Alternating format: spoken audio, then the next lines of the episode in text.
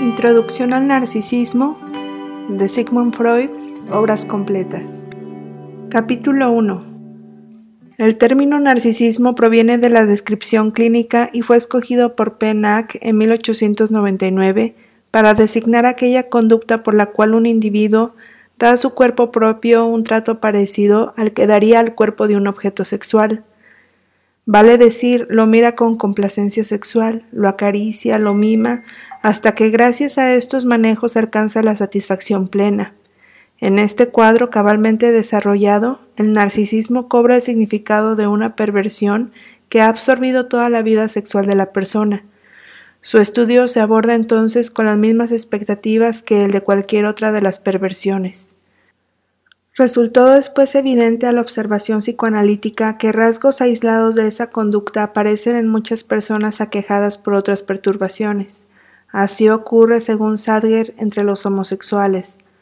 Por fin surgió la conjetura de que una colocación de la libido definible como narcisismo podía entrar en cuenta en un radio más vasto y reclamar su sitio dentro del desarrollo sexual regular del hombre, a la misma conjetura se llegó a partir de las dificultades que ofrecía el trabajo psicoanalítico en los neuróticos, pues pareció como si una conducta narcisista de esa índole constituyera en ellos una de las barreras con que se chocaba en el intento de mejorar su estado.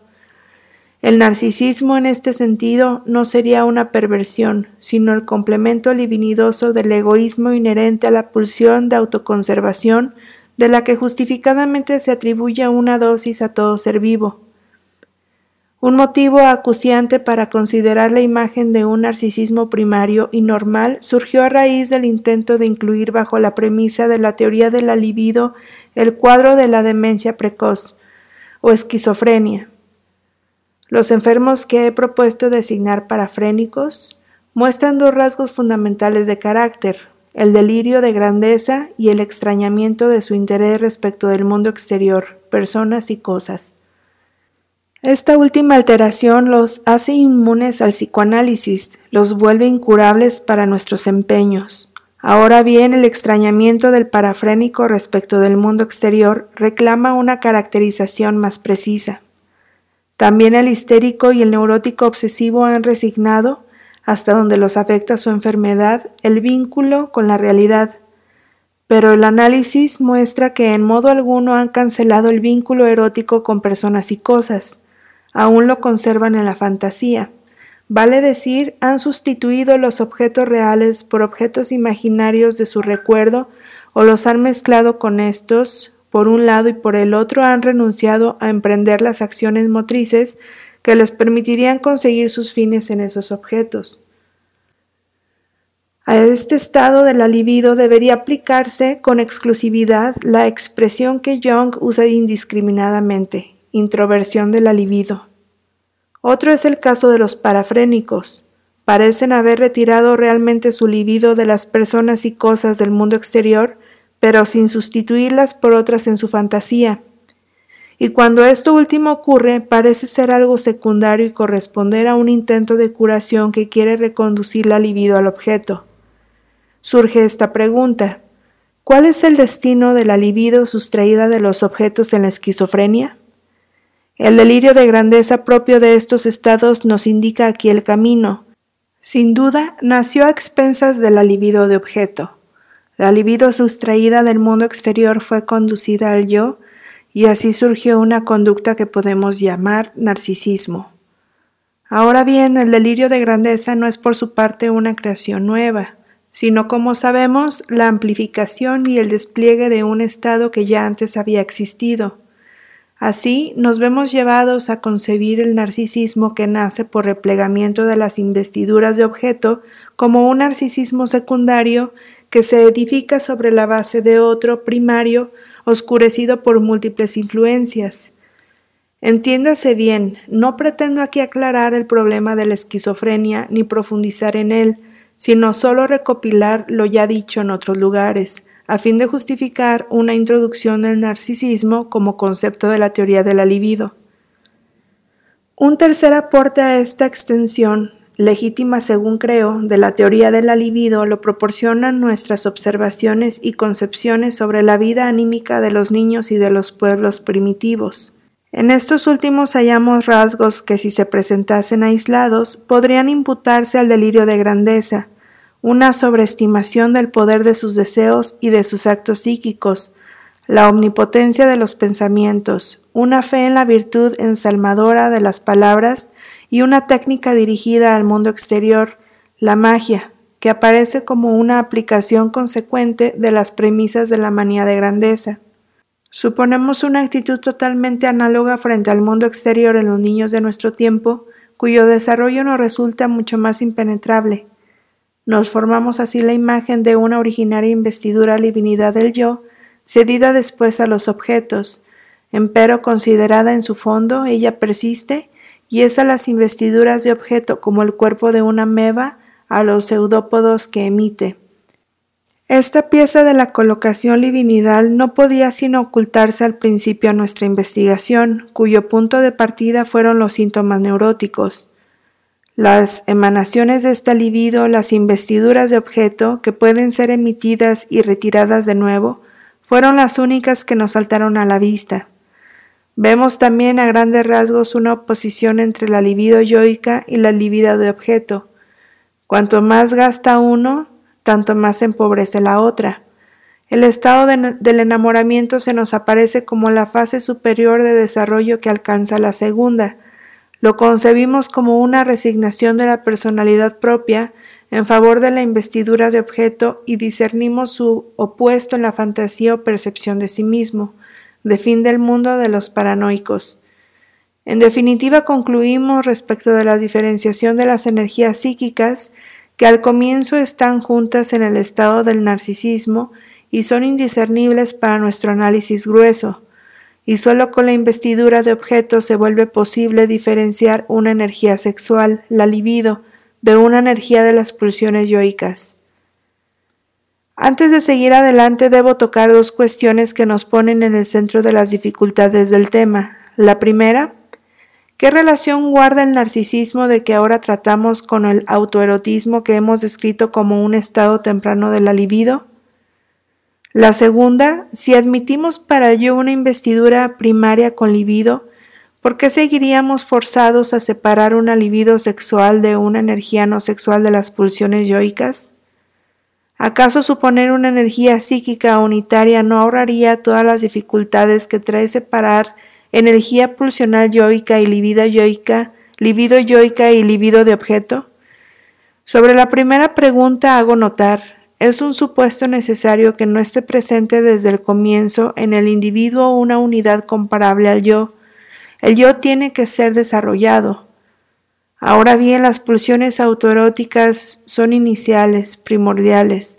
Por tanto, algo tiene que agregarse al autoerotismo, una nueva acción psíquica para que el narcisismo se constituya. La exhortación a responder terminantemente la segunda pregunta no puede sino suscitar un malestar notable en todo psicoanalista. Uno se debate en este dilema. Es desagradable abandonar la observación a cambio de unas estériles disputas teóricas, pero no es lícito sustraerse de un intento de clarificación. Por cierto, representaciones como las del libido yoica, energía pulsional yoica y otras semejantes no son aprehensibles con facilidad ni su contenido es suficientemente rico. Una teoría especulativa de las relaciones entre ellas pretendería obtener primero, en calidad de fundamento, un concepto circunscrito con nitidez, solo que a mi juicio esa es precisamente la diferencia entre una teoría especulativa y una ciencia construida sobre la interpretación de la empiria. Esta última no envidiará a la especulación el privilegio de una fundamentación tersa, incontrastable desde el punto de vista lógico. De buena gana se contentará con unos pensamientos básicos que se pierden en lo nebuloso y apenas se dejan concebir. Espera aprenderlos con mayor claridad en el curso de su desarrollo en cuanto ciencia y llegado el caso está dispuesta a cambiarlos por otros. Es que tales ideas no son el fundamento de la ciencia, sobre el cual descansaría todo, lo es más bien solo observación. No son el cimiento sino el remate del edificio íntegro y pueden sustituirse y desecharse sin perjuicio. En nuestros días vivimos idéntica situación en la física, cuyas intuiciones básicas sobre la materia, los centros de fuerzas, la atracción y conceptos parecidos están sujetos casi a tanto reparos como los correspondientes del psicoanálisis. El valor de los conceptos de libido yoica y libido de objeto reside en que provienen de un procesamiento de los caracteres íntimos del suceder neurótico y psicótico, la separación de la libido en una que es propia del yo y una endosada a los objetos es la insoslayable prolongación de un primer supuesto que dividió pulsiones sexuales y pulsiones yoicas. Al menos me obligó a esto último el análisis de la neurosis de transferencias puras, histeria y neurosis obsesiva, y todo lo que sé es que los intentos de dar razón de estos fenómenos por otros medios han fracasado radicalmente. Dada la total inexistencia de una doctrina de las pulsiones que de algún modo nos oriente, está permitido, o mejor es obligatorio adoptar provisionalmente algún supuesto y someterlo a prueba de manera consecuente hasta que fracase o se corrobore. Ahora bien, el supuesto de una separación originaria entre unas pulsiones sexuales y otras, yoicas, viene avalado por muchas cosas y no solo por su utilidad para el análisis de la neurosis de transferencia. Concedo que este factor por sí solo no sería inequívoco, pues podría tratarse de una energía psíquica indiferente que únicamente por el acto de la investidura de objetos se convirtiese en libido. Pero en primer lugar, esta división conceptual responde al distingo popular tan corriente entre hambre y amor. En segundo lugar, consideraciones biológicas abogan en su favor. El individuo lleva realmente una existencia doble, en cuanto es fin para sí mismo y eslabón dentro de una cadena de la cual es tributario contra su voluntad o al menos sin que medie ésta. Él tiene la sexualidad por uno de sus propósitos, mientras que otra consideración lo muestra como mero apéndice de su plasma germinal, a cuya disposición pone sus fuerzas a cambio de un premio de placer. Es el portador mortal de una sustancia, quizás inmortal, como un mayorazgo no es sino el derecho habiente temporario de una institución que lo sobrevive. La separación de las pulsiones sexuales respecto de las yoicas no haría sino reflejar esta función doble del individuo. En tercer lugar, debe recordarse que todas nuestras provisionalidades psicológicas deberán asentarse alguna vez en el terreno de los sustratos orgánicos. Es probable, pues, que sean materias y procesos químicos particulares los que ejerzan los efectos de la sexualidad y hagan de intermediarios en la prosecución de la vida individual de la especie.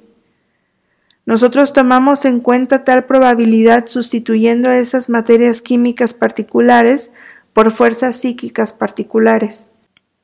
Precisamente porque siempre me he esforzado por mantener alejado de la psicología todo lo que le es ajeno, incluido el pensamiento biológico, quiero confesar en este lugar de manera expresa que la hipótesis de unas pulsiones sexuales y yoicas separadas y por tanto la teoría del libido descansa mínimamente en bases psicológicas y en lo esencial tiene apoyo biológico. Así pues, tendré la suficiente consecuencia para desechar esta hipótesis si del trabajo psicoanalítico mismo surgiere una premisa diferente y más servicial acerca de las pulsiones. Hasta ahora ello no ha ocurrido. También podría ser que la energía sexual, la libido, en su fundamento último y en su remoto origen, no fuese sino un producto de la diferenciación de la energía que actúa en toda la psique. Pero una aseveración así es intrascendente. Se refiere a cosas ya tan alejadas de los problemas de nuestra observación y da tan escaso contenido cognoscitivo que es por igual ocioso impugnarla o darle por válida. Posiblemente esa identidad primordial no tendría con nuestros intereses analíticos mayor relación que la del parentesco primordial de todas las razas humanas, con la prueba de que es pariente del testador, exigida para la transmisión legal de la herencia. Con todas esas especulaciones no llegamos a ninguna parte, puesto que no podemos esperar hasta que alguna otra ciencia nos obsequie las soluciones definitivas en materia de doctrina de las pulsiones, es atinado averiguar si una síntesis de los fenómenos psicológicos no puede echar luz sobre aquellos enigmas biológicos básicos. Familiaricémonos con la posibilidad del error, pero no nos abstengamos de extender de manera consecuente el supuesto escogido en primer término y que el análisis de las neurosis de transferencia nos forzó a adoptar de una oposición entre pulsiones sexuales y pulsiones yoicas, para averiguar si admite un desarrollo fecundo y exento de contradicción y si es aplicable también a otras afecciones, por ejemplo a la esquizofrenia. Otra cosa sería, desde luego, si se aportara la prueba de que la teoría de la libido ya ha fracasado en la explicación de la enfermedad mencionada en último término. Young lo aseveró, con lo cual me forzó a hacer las anteriores puntualizaciones, que de buena gana me habría ahorrado. Hubiese preferido seguir hasta el final el camino que emprendí en el análisis del caso Schreber, callando acerca de sus premisas. Ahora bien, la aseveración de Young es, por lo menos, precipitada. Sus fundamentaciones son pobres. Sobre todo aduce mi propio testimonio. Yo habría dicho que me vi precisado, en vista de las dificultades del análisis de Schreber, a ampliar el concepto de libido, vale decir, a resignar su contenido sexual y hacer coincidir libido con interés psíquico en general. Ya Ferenczi, en 1913, en una crítica a fondo al trabajo de Young, expuso lo que hay que decir para rectificar esa interpretación falsa. No me resta sino declararme de acuerdo con él y repetir que yo no expresé semejante renuncia a la teoría de la libido, otro argumento de Young a saber que no es concebible que la pérdida de la función normal de lo real pueda ser causada por el solo retiro de la libido, no es tal sino un decreto. It begs the question, toma la decisión de antemano y se ahorra la discusión, pues justamente debería investigarse si ello es posible y el modo en que lo es. En su siguiente gran trabajo, Young roza muy de pesada la solución que yo apunté hace ya mucho. En relación con ello, solo resta considerar un punto al cual por lo demás Freud se refiere en su trabajo sobre el caso Schreber en 1911, que la introversión de la libido sexualis lleva a una investigación del yo, y posiblemente por esta vía se produce aquel efecto de pérdida de realidad. Es de hecho una tentadora posibilidad explicar de esta manera la psicología de la pérdida de la realidad, solo que Jung no se interna mucho en esa posibilidad. Pocas líneas después se deshace de ella observando que si se partiese de esta condición, se obtendría la psicología de un anacoreta ascético, pero no una demencia precoz. Inapropiada comparación, incapaz de llevarnos a decisión alguna, según lo enseña esta reflexión, un anacoreta así, que se afana en desarraigar todo rastro de interés sexual, vale decir solo en el sentido popular de la palabra sexual, ni siquiera tiene que presentar necesariamente una, colocación patógena de la libido. Pudo haber extrañado enteramente de los seres humanos su interés sexual, sublimándolo empero en un interés acrecentado por lo divino, lo natural, lo animal, sin que ello le hiciera caer en una introversión de su libido sobre sus fantasías ni en un regreso de ella a su yo. Parece que esta comparación desdeña de antemano el distingo posible entre un interés procedente de fuentes eróticas y otras clases de interés. Recordemos además que las investigaciones de la escuela suiza, con todos los meritorias que son, solo en dos puntos han contribuido a esclarecer el cuadro de la demencia precoz, la existencia de los complejos, comprobados tanto en personas sanas como en neuróticos, y la semejanza entre los productos de la fantasía de los aquejados por esa enfermedad y los mitos de los pueblos. Pero como no han podido echar luz alguna sobre el mecanismo de la contracción de la enfermedad, podemos desechar el acerto de Young según el cual la teoría de la libido ha fracasado en arrancar los secretos a la demencia precoz y por eso quedó liquidada también respecto de las otras neurosis. Capítulo 2 un estudio directo del narcisismo me parece bloqueado por dificultades particulares. La principal vía de acceso a él seguirá siendo el análisis de las parafrenias, así como la neurosis de transferencias nos posibilitaron rastrear las mociones pulsionales libinidosas, la demencia precoz y la paranoia nos permitirán inteligir la psicología del yo. De nuevo tendremos que colegir la simplicidad aparente de lo normal desde las desfiguraciones y exageraciones de lo patológico. No obstante, para aproximarnos al conocimiento del narcisismo, nos quedan expeditos algunos otros caminos que describiré en el siguiente orden. La consideración de la enfermedad orgánica, de la hipocondria y de la vida amorosa de los sexos. Ha sido una sugerencia verbal de Sandor Ferenczi la que me llevó a apreciar la influencia de la enfermedad orgánica sobre la distribución de la libido. Es sabido y nos parece un hecho trivial que la persona afligida por un dolor orgánico y por sensaciones penosas resigna su interés por todas las cosas del mundo exterior que no se relacionen con su sufrimiento. Una observación más precisa nos enseña que mientras sufre, también retira de sus objetos el amor de interés divinidad, cesa de amar. La trivialidad de este hecho no ha de disuadirnos de procurarle traducción dentro de la terminología de la teoría del libido. Diríamos entonces, el enfermo retira sobre su yo sus investiduras divinidales para volver a enviarlas después de curarse. Dice Wilhelm Bosch acerca del poeta con dolor de muelas, en la estrecha cavidad de su muela se recluye su alma toda. Libido e interés yoico tienen aquí el mismo destino y se vuelven otra vez indiscernibles. El notorio egoísmo del enfermo lo recubre a ambos. Si hallamos esto tan trivial, es porque estamos ciertos de que en el mismo caso nos comportaríamos de idéntico modo. El decaimiento de la disposición a amar, aún la más intensa, por obra de perturbaciones corporales, su sustitución repentina por una indiferenciación total, han sido convenientemente aprovechados por el arte cómico. A semejanza de la enfermedad, también el estado del dormir implica un retiro narcisista de las posiciones divinidales sobre la persona propia, más precisamente sobre el exclusivo deseo de dormir el egoísmo de los sueños calza bien en esta conexión. En ambos casos vemos, sin otra cosa, al menos ejemplos de alteraciones en la distribución de la libido a consecuencia de una alteración en el yo. La hipocondría se exterioriza, al igual que la enfermedad orgánica, en sensaciones corporales penosas y dolorosas y coincide también con ella por su efecto sobre la distribución de la libido.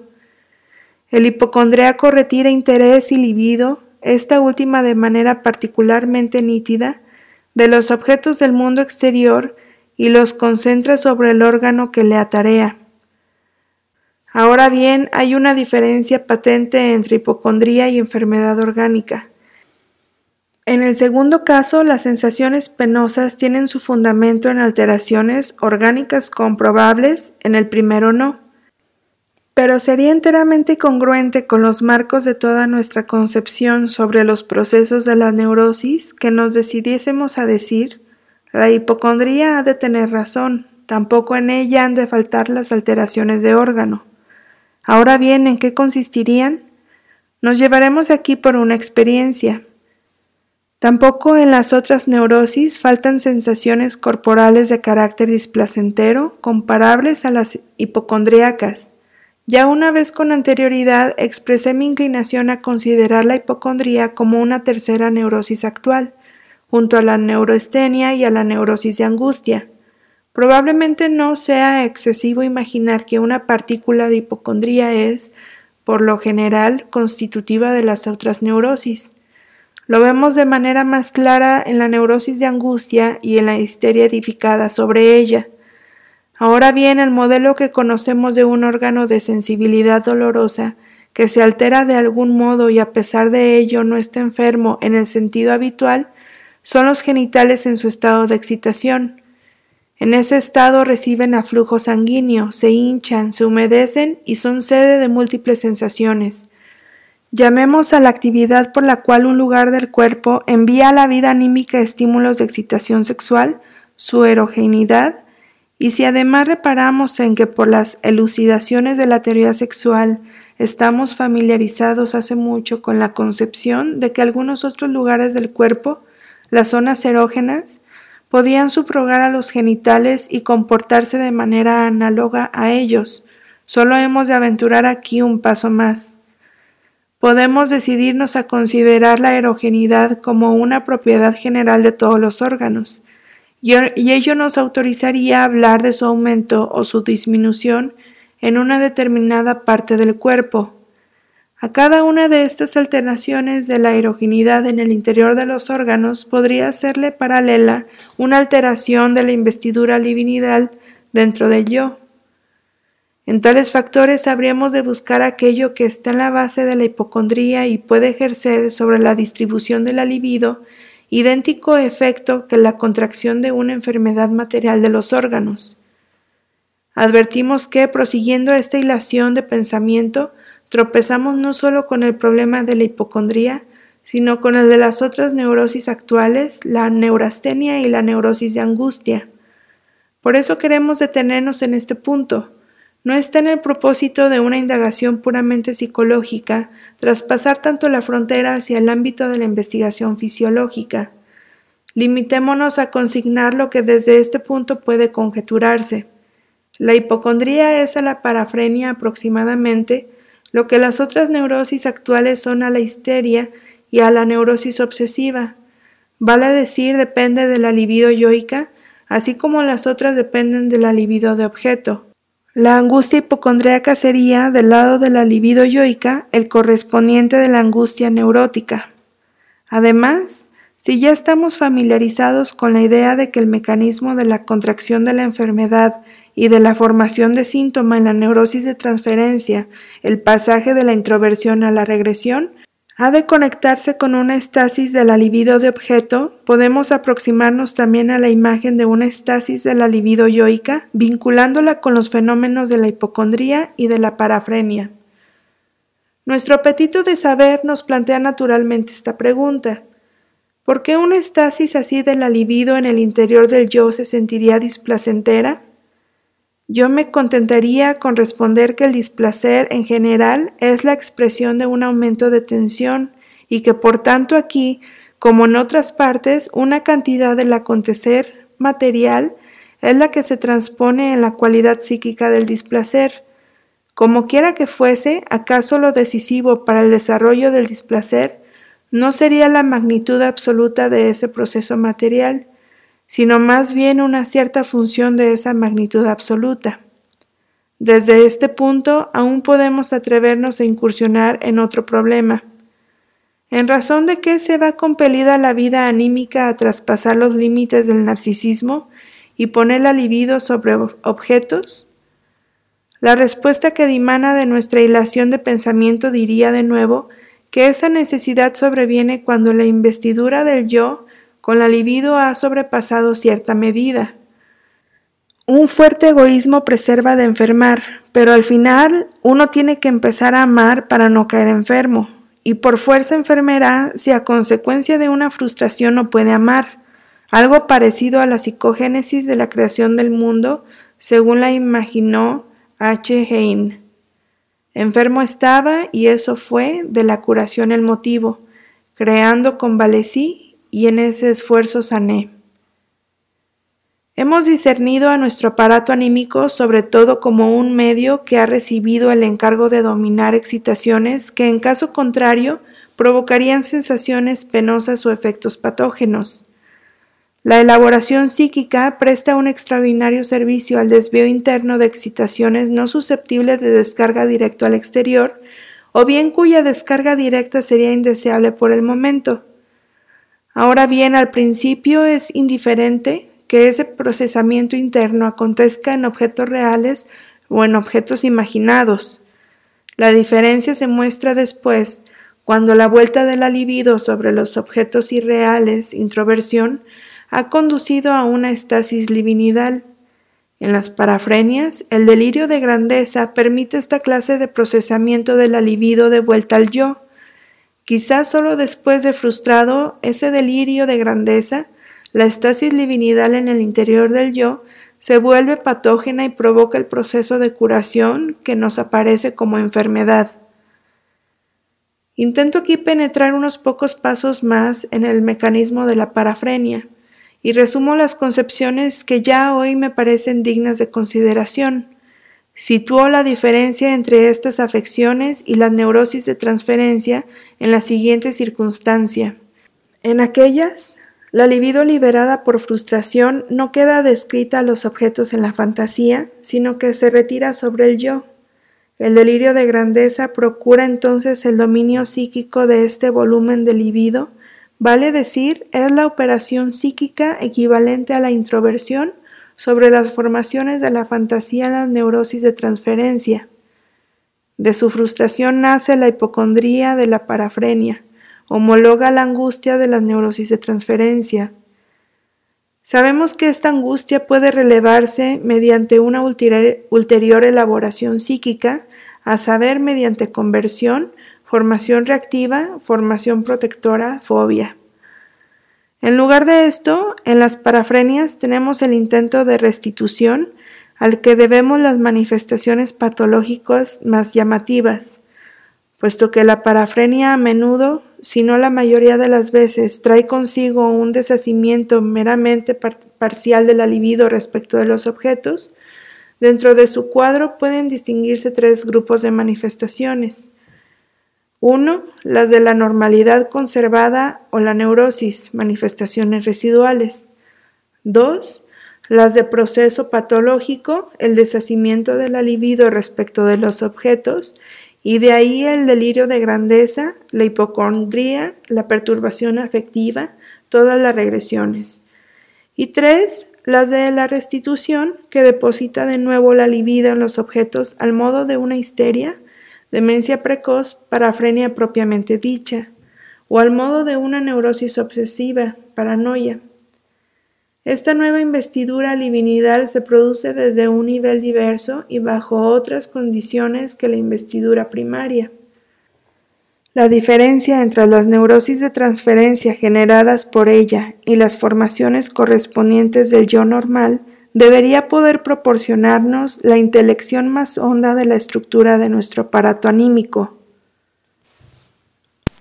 Una tercera vía de acceso al estudio del narcisismo es la vida amorosa del ser humano dentro de su variada diferenciación en el hombre y en la mujer.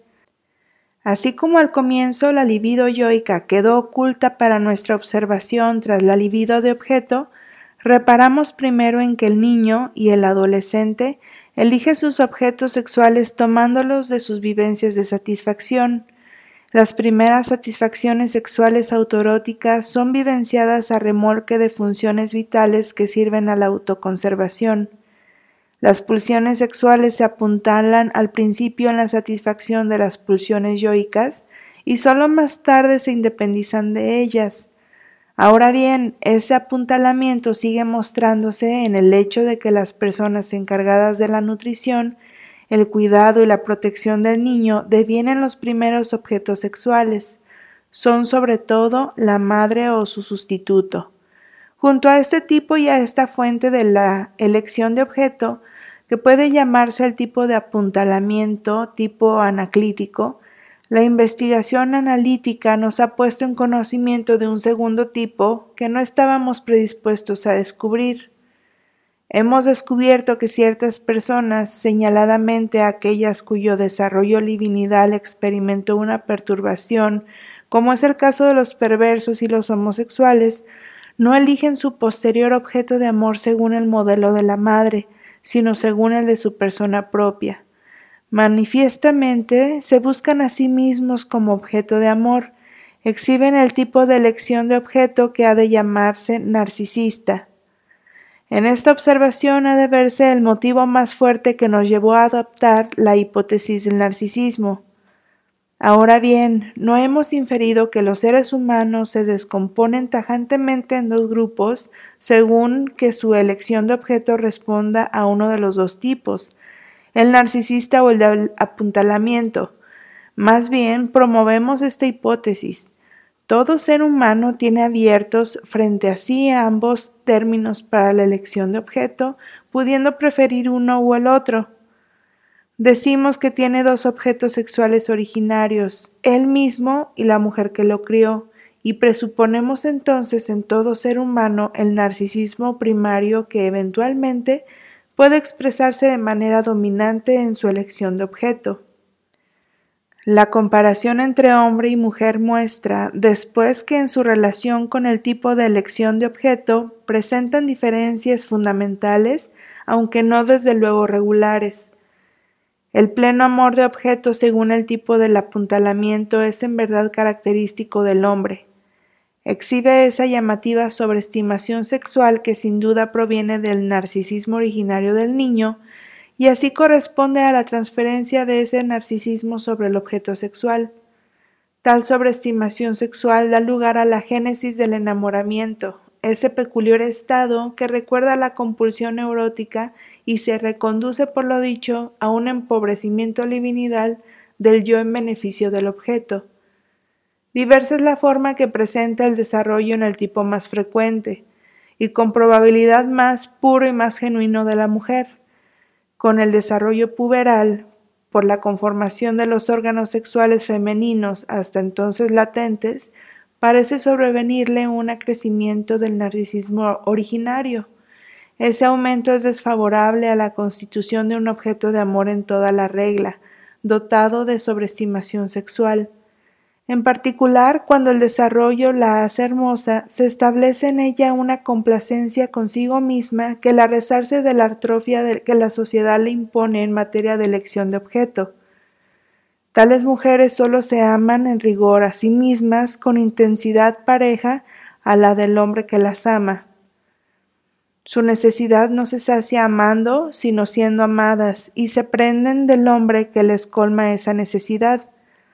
La importancia de este tipo de mujer para la vida amorosa de los seres humanos ha de tasarse en mucho.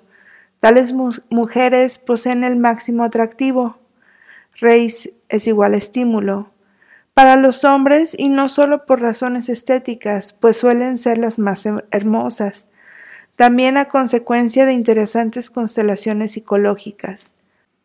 En efecto, con particular nitidez se evidencia que el narcisismo de una persona despliega gran atracción sobre aquellas otras que han desistido de la dimensión plena de su narcisismo propio y andan en requerimiento del amor de objeto, el atractivo del niño reside en buena parte en su narcisismo, en su complacencia consigo mismo y en su inaccesibilidad, lo mismo que el de ciertos animales que no parecen hacer caso de nosotros, como los gatos y algunos grandes carniceros. Y aun el criminal célebre y el humorista subyuga nuestro interés en la figuración literaria por la congruencia narcisista con que saben alejar de sí todo cuanto pueda empequeñecer su yo. Es como si les envidiásemos por conservar un estado psíquico beatífico, una posición divinidad inexpugnable que nosotros resignamos hace ya tiempo. Pero al gran atractivo de la mujer narcisista no le falta su reverso. Buena parte de la insatisfacción del hombre enamorado, la duda sobre el amor de la mujer, el lamentarse por los enigmas de su naturaleza, tienen su raíz en esta incongruencia entre los dos tipos, de la elección de objeto. No es ocioso quizá que lo asegure. Nada más lejos de mí en esta pintura de la vida amorosa femenina que la tendencia a menospreciar a la mujer. Prescindiendo de que soy ajeno a cualquier tendenciosidad, sé que estas conformaciones en direcciones diversas responden a la diferenciación de funciones dentro de una trabazón biológica en extremo compleja, Además, estoy dispuesto a conceder que un número indeterminado de mujeres aman según el modelo masculino y también despliegan la correspondiente sobreestimación sexual. Aun para las mujeres narcisistas, las que permanecen frías hacia el hombre, hay un camino que lleva al pleno amor de objeto, en el hijo que dan a luz se les enfrenta una parte de su cuerpo propio como un objeto extraño al que ahora pueden brindar desde el narcisismo el pleno amor de objeto. Y todavía hay otras que no necesitan esperar el hijo para dar ese paso en el desarrollo desde el narcisismo secundario hasta el amor de objeto. Antes de la pubertad se han sentido varones y durante un tramo se desarrollaron como tales, y después que esa aspiración quedó interrumpida por la maduración de la feminidad, le resta la capacidad de ansiar un ideal masculino que es en verdad la continuación del ser varonil que una vez fueron. 1. Según el tipo narcisista, A. A lo que uno mismo es, a sí mismo. B. A lo que uno mismo fue. C. A lo que uno querría ser. Y D. A la persona que fue una parte de sí mismo propio. 2. Según el tipo del apuntalamiento. A. A la mujer nutricia. Y B. Al hombre protector. Un sucinto panorama de los caminos para la elección de objeto nos sugeriría estas observaciones indicativas. Se ama y a las personas sustitutivas que se alinean formando series en cada uno de sus caminos. El caso C del primer tipo solo podrá justificarse mediante unas puntualizaciones que haremos después. La importancia de la elección narcisista de objeto para la homosexualidad del hombre es algo que nos queda para considerar en otro contexto. El narcisismo primario que suponemos en el niño y que contiene una de las premisas de nuestras teorías sobre la libido es más difícil de asir por observación directa que de comprobar mediante una inferencia retrospectiva hecha desde otro punto. Si consideramos la actitud de padres tiernos hacia sus hijos, habremos de discernirla como renacimiento y reproducción del narcisismo propio, a mucho abandonado. La sobreestimación, marca inequívoca que apreciamos como estigma narcisista, ya en el caso de la elección de objeto, gobierna como todos saben este vínculo afectivo. Así prevalece una compulsión a atribuir al niño toda clase de perfecciones, para lo cual un observador desapasionado no descubriría motivo alguno, y a encubrir y olvidar todos sus defectos, lo cual mantiene estrecha relación con la desmentida de la sexualidad infantil.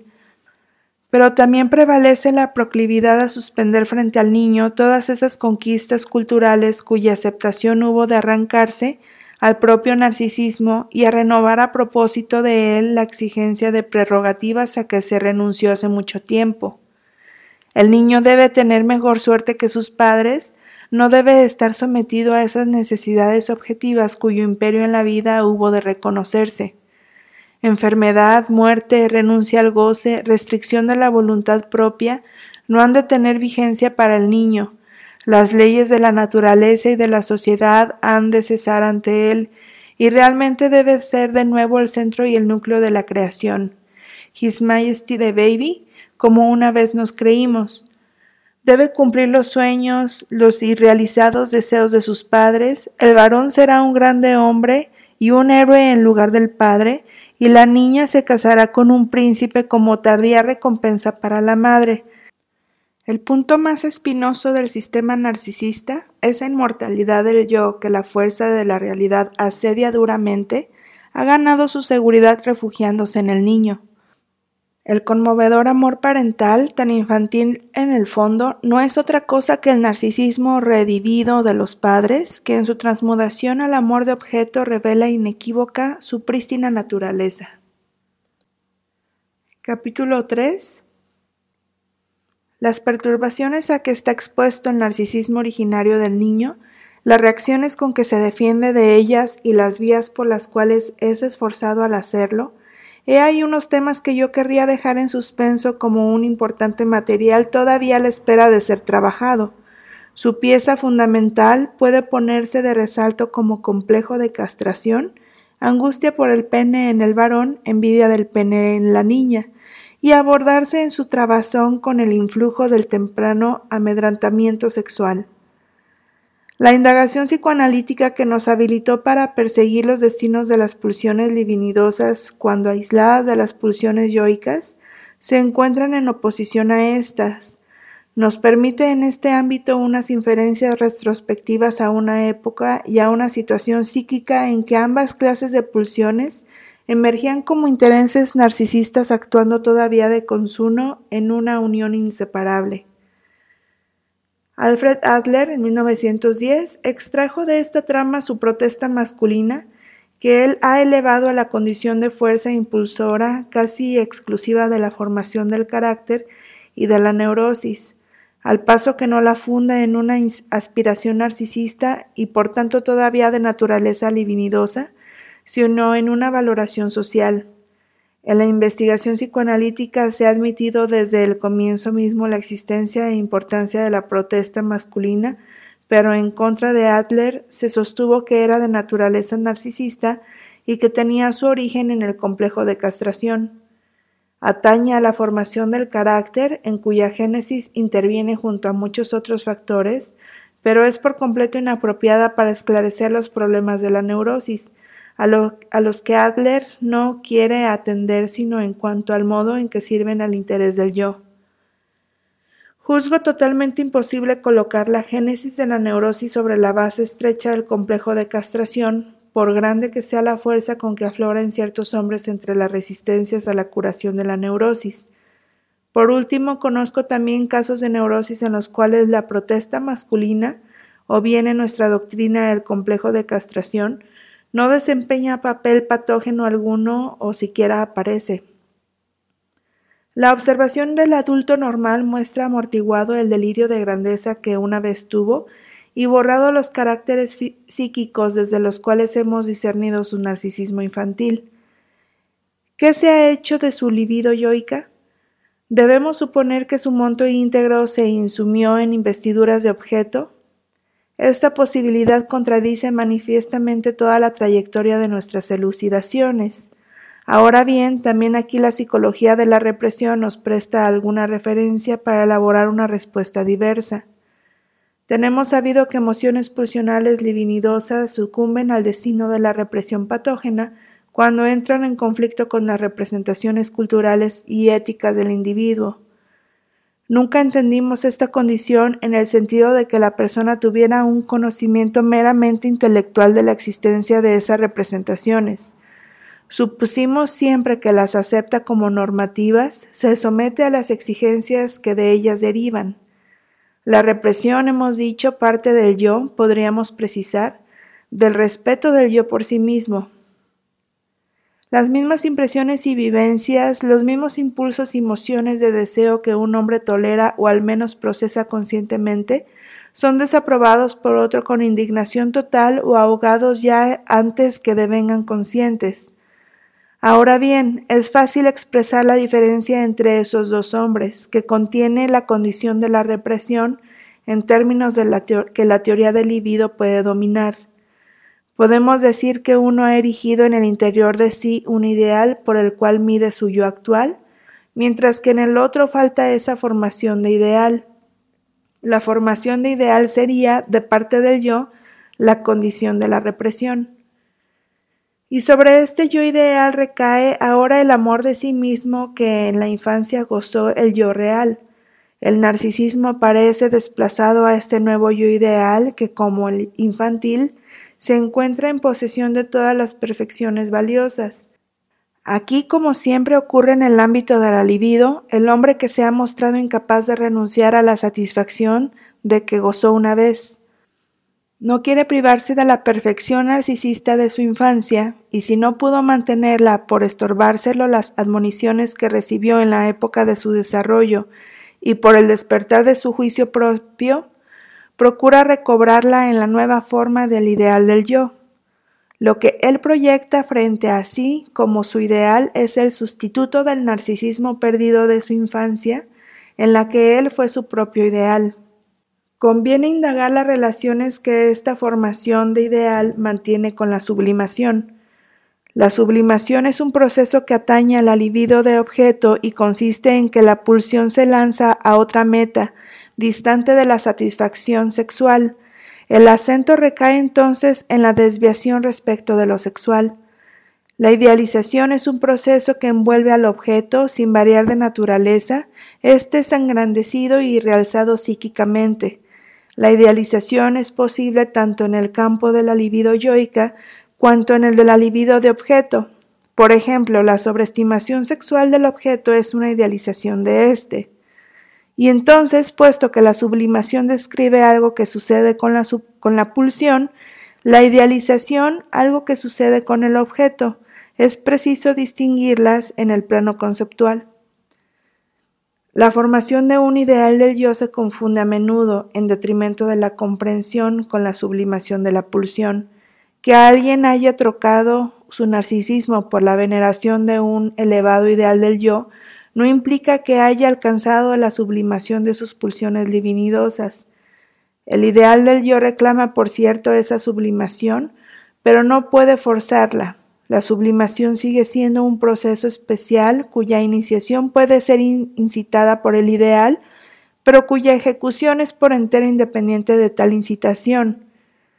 En los neuróticos precisamente encontramos las máximas diferencias de tensión entre la constitución del ideal del yo y la medida en que sublimaron sus pulsiones divinidosas primitivas, y en general los idealistas son mucho más reacios que los hombres de modestas miras a convencerse del inadecuado paradero de su libido. Además, la formación de ideal y la sublimación contribuyen en proporciones por entero diversas a la causación de la neurosis. Según tenemos averiguado, la formación del ideal aumenta las exigencias del yo y es el más fuerte favorecedor de la represión. La sublimación constituye aquella vía de escape que permite cumplir esa exigencia sin dar lugar a la represión. No nos asombraría que nos estuviera deparado hallar una instancia psíquica particular cuyo cometido fuese velar por el aseguramiento de la satisfacción narcisista proveniente del ideal del yo, y con ese propósito observarse de manera continua al yo actual midiéndolo con el ideal. Si una instancia así existe, es imposible que su descubrimiento nos tome por sorpresa. Podemos limitarnos a discernir sus rasgos y nos es lícito decir que lo que llamamos nuestra conciencia moral satisface esa caracterización.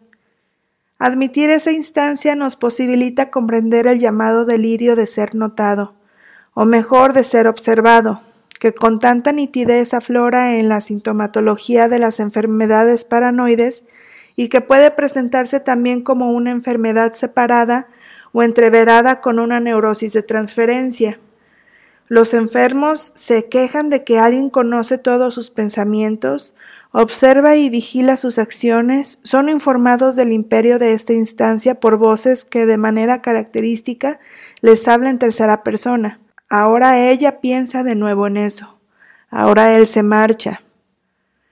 Esta queja es justa, es descriptiva de la verdad, un poder así que observa todas nuestras intenciones, se entera de ella y las critica, existe de hecho y por cierto en todos nosotros dentro de la vida normal. El delirio de observación lo figura en forma regresiva y así revela su génesis y la razón por la cual el enfermo se revela contra él. La incitación para formar ideal del yo, cuya tutela se confía a la conciencia moral, partió en efecto de la influencia crítica de los padres, ahora agenciada por las voces, y a la que en el curso del tiempo se sumaron los educadores, los maestros, y como enjambre indeterminado e inabarcable todas las otras personas del medio, los prójimos, la opinión pública.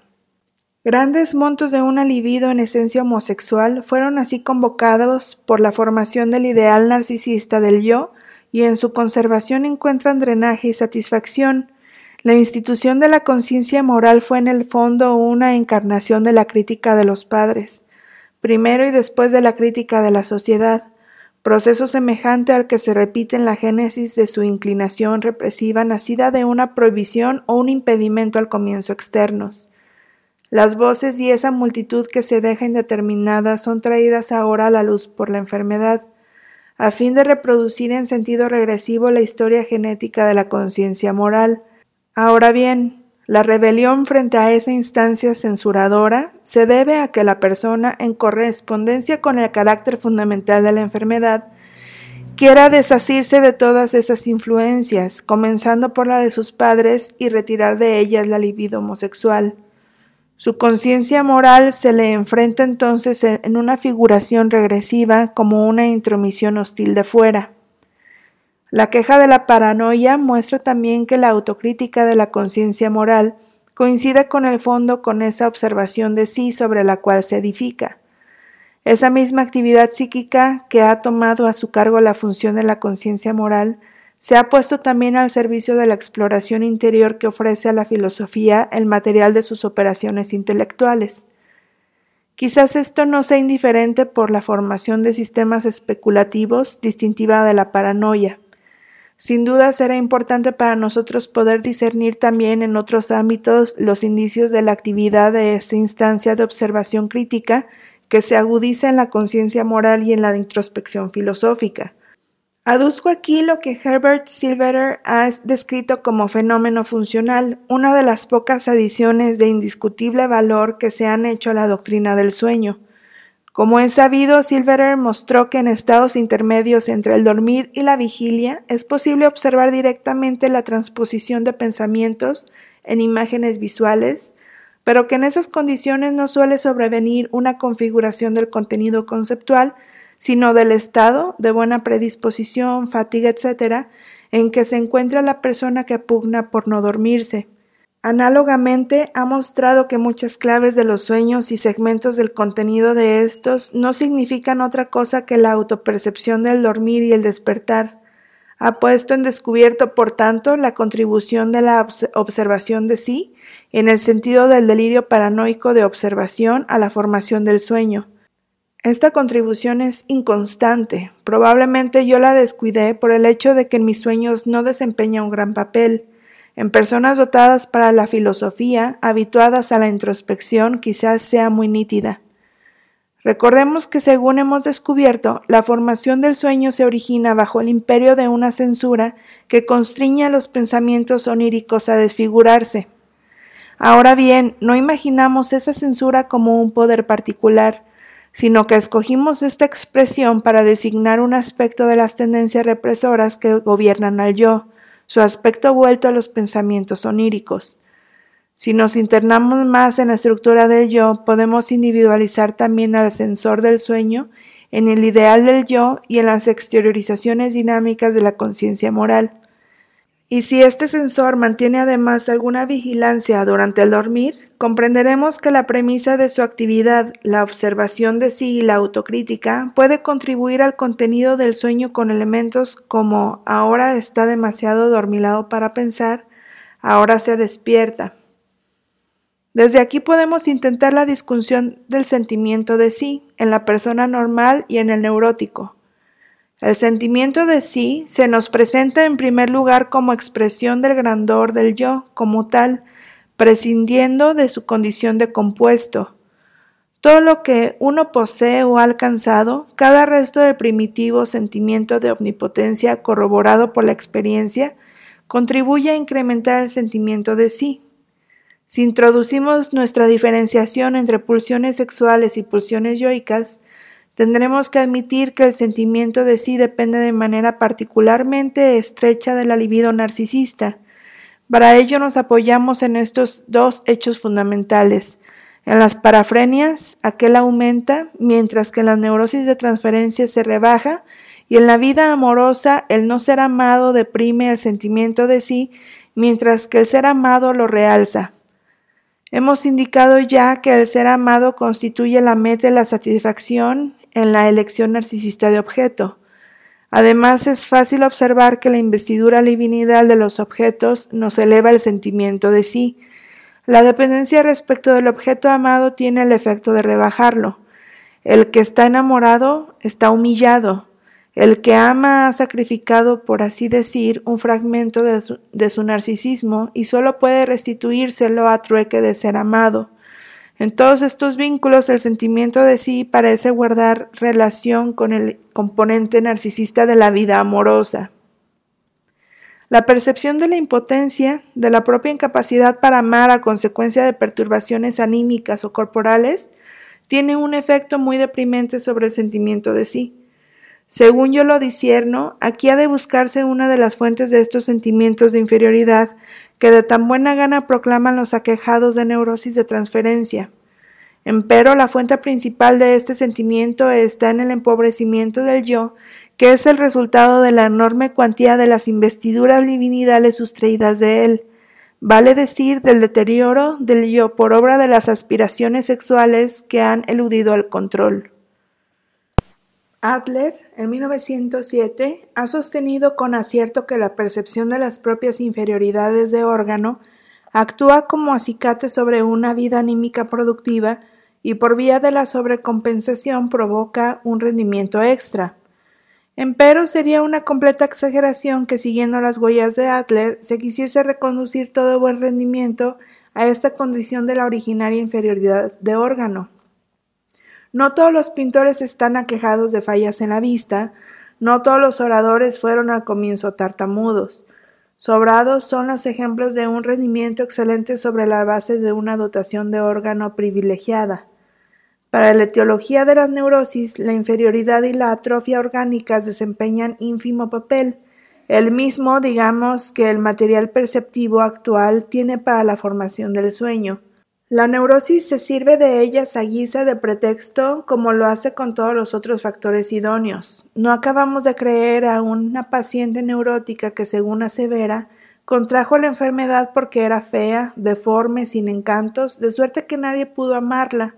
Cuando nos aleccionan mejor el caso de la neurótica siguiente, que preserva la neurosis y en la repulsa de lo sexual, aunque parece más apetecible que el promedio y en efecto es apetecida.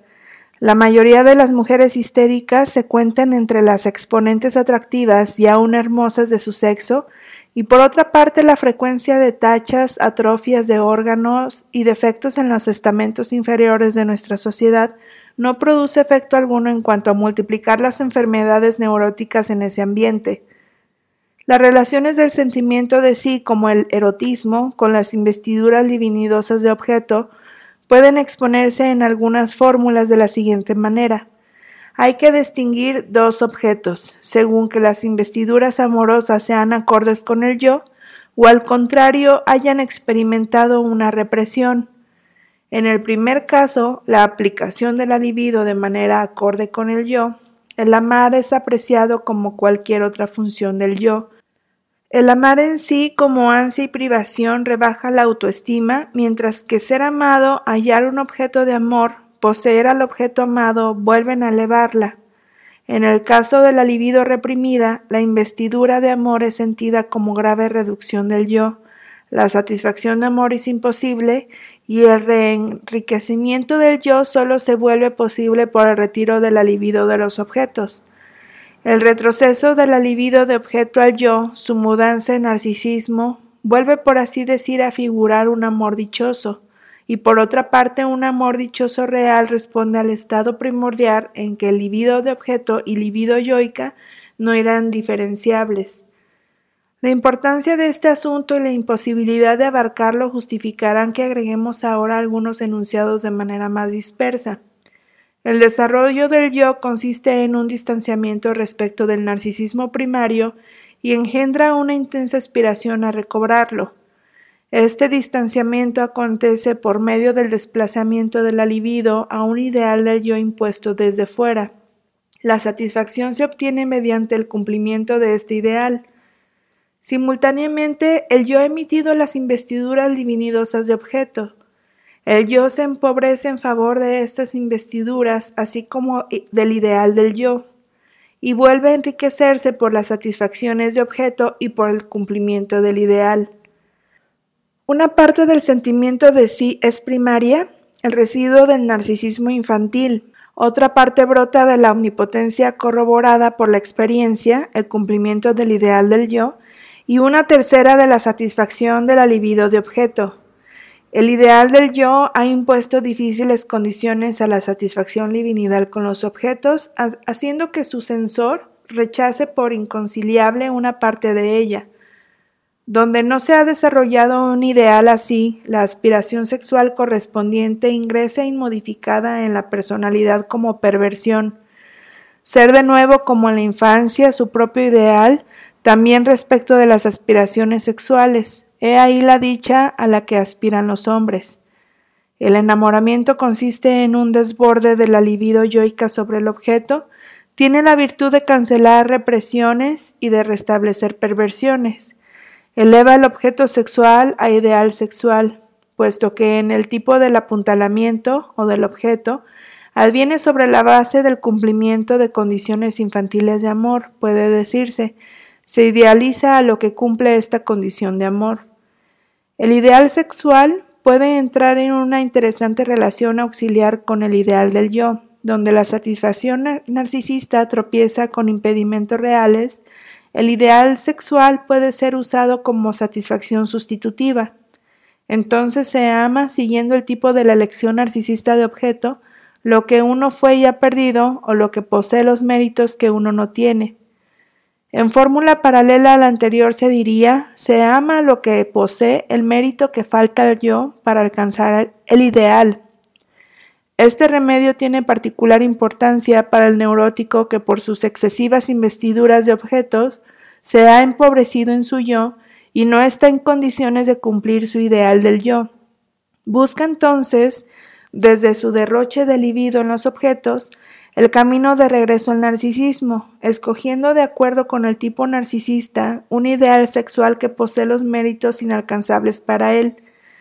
Es la curación por amor que él por regla general prefiere a la analítica, y aún no puede creer en otro mecanismo de curación. Las más de las veces lleva a la cura la expectativa de ese mecanismo y la dirige a la persona del médico que lo trata.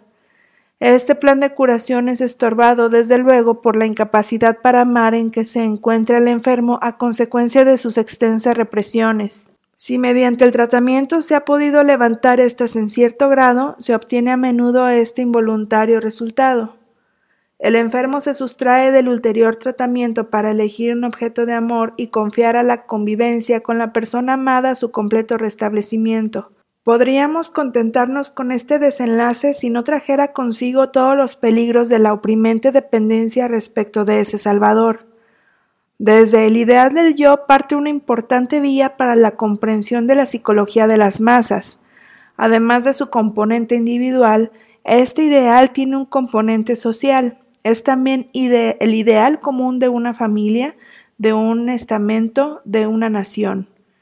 Ha ligado, además de la libido narcisista, un monto grande de la libido homosexual de una persona, monto que por ese camino es devuelto al yo. La insatisfacción por el incumplimiento de ese ideal libera libido homosexual que se muda en conciencia de culpa, angustia social. La conciencia de culpa fue originariamente angustia frente al castigo de parte de los padres, mejor dicho, frente a la pérdida de su amor, Después los padres son reemplazados por la multitud indeterminada de los compañeros.